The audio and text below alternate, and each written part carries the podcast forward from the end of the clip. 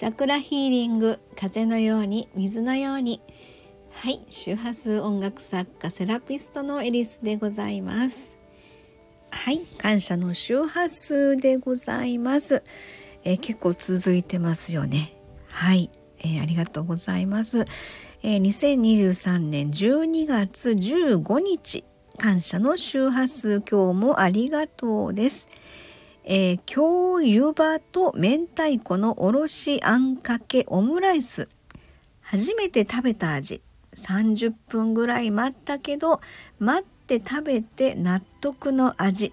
美味しいですと伝えたらスマイル0円いただきました。ありがとう。はい、ということなんですけどね、えー、これは昨日ですね、私、あの、名古屋サロンに今滞在中ですけれども、昨日ですね、社長が京都の方で用事がありまして、えー、京都駅でね、あの、一緒に、えー、車に乗せてもらって、で、名古屋サロンの方に昨日来たということなんですけど、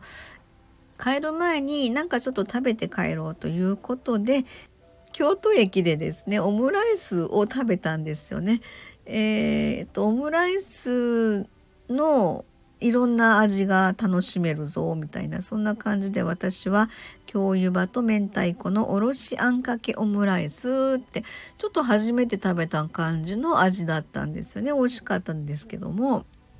えー、それがですね結構待ったんですよね。そこ名前書いててお待ちくださいっていうふうに言われて30分ぐらい待ったかなっていうぐらいにですねえっ、ー、と普通まあ何人かの方が名前書いて消して別の店に行くみたいなねこともあのあったんですけどでもなんかオムライスが食べたいと いう感じになって、えー、まああの社長と2人だったのでおしゃべりしながら待ってたんですね。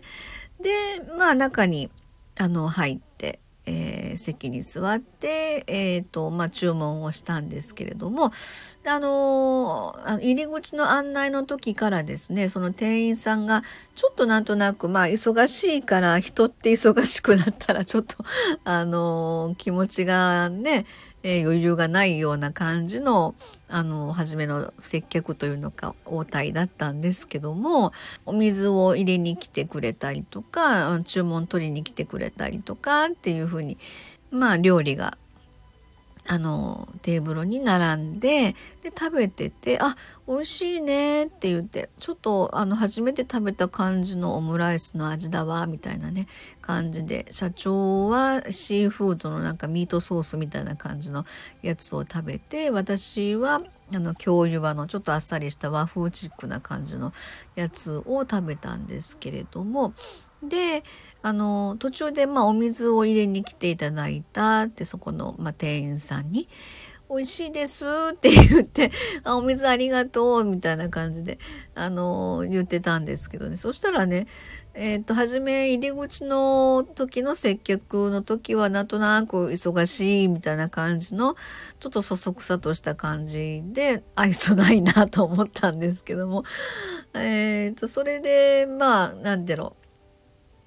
それでですねまあ美味しい美味しいっていう風に感じでねお伝えして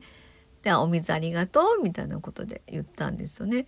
でそしたらなんかニコって笑って「ああいえ」って「待った甲斐があったわ」ってちょっと一言言っちゃったんですけども。そしたらまああのすごく人気みたいですね。そのオムライスが。外国人の方が割と多くって結構外国の方にオムライスが人気のまあお店だったようでね。すごくあの食べて美味しかったねっていうふうな話をしていたんですけれども。やっぱりあの人の心って何でしょうね。あのすごく応対があのちょっと不愛想だなっていうふうに初めは思ったんですけども素直に美味しいと思ったことを伝えてでありがとうっていうふうに伝えることで